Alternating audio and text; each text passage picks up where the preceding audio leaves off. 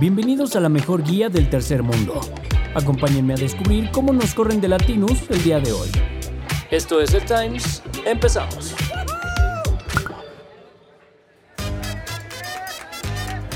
México Mágico. Asuntos de Estado llegaron esta semana a la Cámara de Diputados y lo hicieron de la mano de uno de los periodistas mexicanos que más suenan para llevarse el Pulitzer este año. No, no somos nosotros.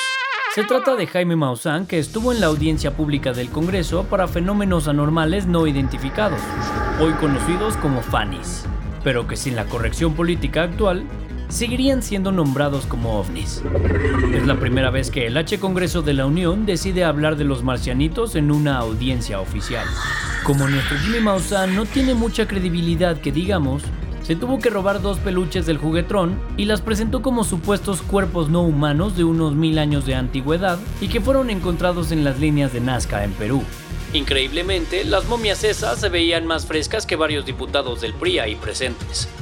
Al final, el Ministerio de Cultura de Perú ya puso una denuncia penal por el robo de patrimonio cultural.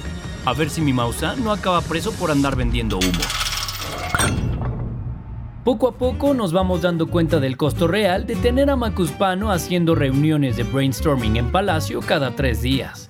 Durante la semana, el secretario de Hacienda, Roger Ramírez de la O, salió de su tumba y reconoció que los caprichos presidenciales han subido de precio más que el pan en Argentina. Por ejemplo, el tren Maya, que estaba planeado en unos 150 mil millones de pesos, va a terminar costando 500 mil millones de pesos. Otra madre que nos va a salir más cara que salir al pedo en New York es la refinería de Two Mouths. Originalmente iba a costar 8 mil millones de dólares, pero va a acabar en unos 17 mil millones de dólares. Por cierto, es día que la madre esa no puede sacar ni media gota de gasolina. Rapado de un lado y con el pelo morado, Marcelito Ebrard sigue intentando superar la traición recibida por Morena, pero el pobre nada más no puede. Y esta semana siguió haciendo su berrinche cantando despechada de la Rosalía a todo pulmón.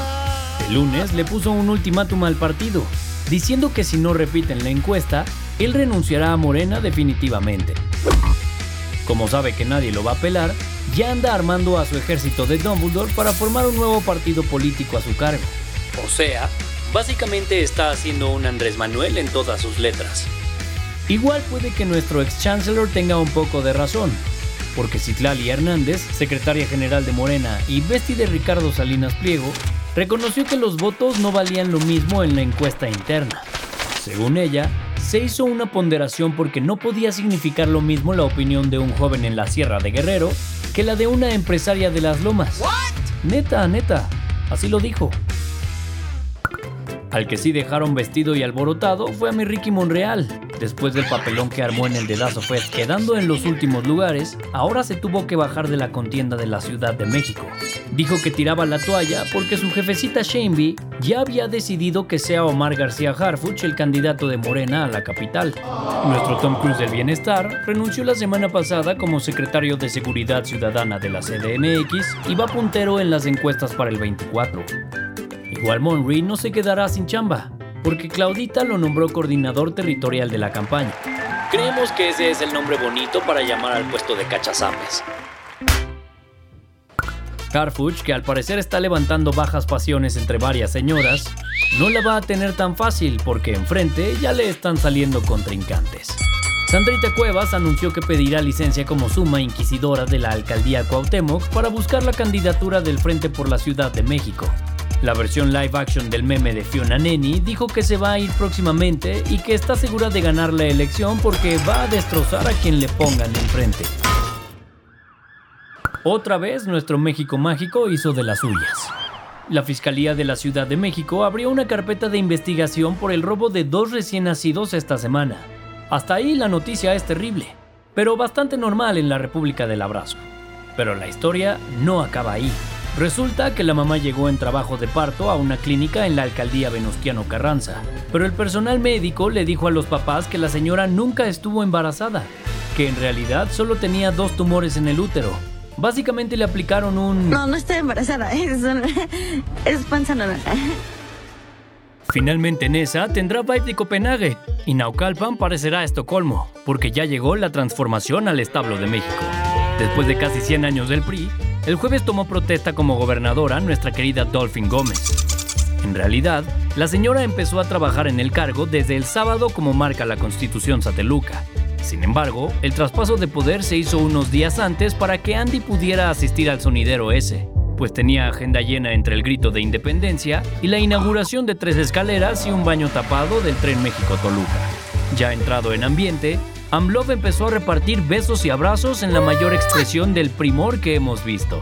Primero dijo que Alfie del Mazo era el estandarte de la democracia, y luego se aventó una cromada impresionante a Miquique Peña, pues dijo que si no hubiera sido por él, nunca habría llegado a la presidencia. Tras casi dos años de estar en la misma lista que Lesoto y Tayikistán, Lemexik finalmente recuperó la categoría 1 de seguridad aérea por parte de las autoridades gringas. Hace 28 meses, nos aplicaron un downgrade peor que viajar en Vueling y nos bajaron a categoría 2 por tener un desmadre en el sistema aeronáutico del país. El gobierno de San Andrés intentó mover cielo, mar y tierra para recuperar la categoría 1, pero cada vez que los de la FAA nos venían a evaluar, reprobábamos. Finalmente panzamos este jueves y ahora las aerolíneas mexicanas podrán ofrecer más rutas a Estados Unidos. The World is Mine. The Evil Summit tuvo lugar esta semana en Rusia. Con más dolor lumbar que mi Sophie bajándose del Renfe en San Stasio, mi Kim Jong-un llegó a algún pueblo abandonado ruso tras horas de viaje en su tren. Camarada Big Boy hizo tremendo viaje para verse con Vlad y Putón en un centro espacial ruso, en donde tuvieron una reunión de cooperación.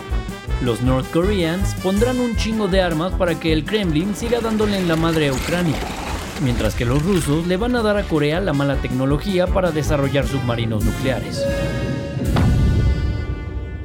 No sabemos si mi Joe Biden va a llegar a Navidad, ya sea vivo o como presidente. Don José anda chocheando muy cabrón. Su más reciente episodio lo protagonizó en Vietnam, donde estaba dando una conferencia de prensa, pero se le cruzaron los cables. El güey acabó diciendo que le caga el tercer mundo y que ya se quería ir a su cama. Como aquello estaba a punto de convertirse en un Lady Coral Blanco, sus asesores le apagaron el micrófono y se lo llevaron a descansar. Mientras Sleepy Joe se echaba su power nap, en el Capitolio ya estaban armando un plan para mandarlo al rancho de Andrés. El Speaker of the House, Kevin McCarthy, presentó la solicitud formal para que le apliquen un impeachment a Joe. Y eso no por su narcolepsia, sino porque se pudo beneficiar de los negocios de su hijo Hunter en Ucrania y China. Si te invadió tu spirit animal explorador y tienes planeadas unas vacaciones en el Magreb, aguas porque las cosas están complicadas. En Marruecos, el terremoto 6.8 que golpeó al país la semana pasada sigue dejando un chingo de estragos. Hay más de 2.000 personas muertas, miles más heridas y destrozos en varias partes del país. Ni modo, mi Sofi, tu aventura con camellos tendrá que esperar. Por otro lado, en Libia también hubo una tragedia mayúscula. La tormenta Daniel del fin de semana pasado provocó que dos presas reventaran e inundaran medio país. Estuvo muy cabrón, pues se hicieron olas nivel tsunami que mandaron a varias personas al mar. Se contabilizaron más de 5.000 muertos y cerca de 10.000 desaparecidos. Terrible, la verdad. Para que tengas de qué hablar en el golf, mi Santi. Tim Cook y el batallón de interns bien pagados que tiene en Apple presentaron esta semana el iPhone 15. Básicamente es lo mismo que desde hace 8 años, pero de todas maneras lo vamos a comprar en cuanto salga. Algunos features, solo entendimos que ya viene con USB-C y que trae una cámara megapotente. El vibe de Way Frito y Pandroso en Tulum extrañamente está moviendo los mercados en Wall Street. Birkenstock llenó esta semana los papeles para su oferta OPI. Como sabemos que te la pasaste en el Tony 2 durante tu maestría en el IE de Madrid, mi Santi, OPI es oferta pública inicial y es la madre que tienen que hacer todas las empresas que quieren empezar a cotizar en la bolsa. La compañía, con las chanclas más sobrevaloradas del mundo, planea poner sus acciones en el Stock Exchange por varios billion dólares. Sophie, notitas para el brunch. El mayor enemigo de mi Sofi nutrióloga que manda dietas keto como si no hubiera mañana se murió este viernes. Fernando Botero falleció a los 91 años en su casa en Mónaco después de unas semanitas con una neumonía. Botero se convirtió en el artista colombiano más famoso del mundo por pintar y esculpir absolutamente todas sus obras como si se inspirara en los gringos que se suman tres turkey legs en Disney.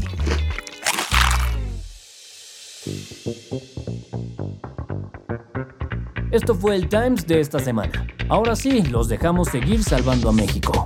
XOXO. Este podcast es una colaboración entre el Times y Latinos.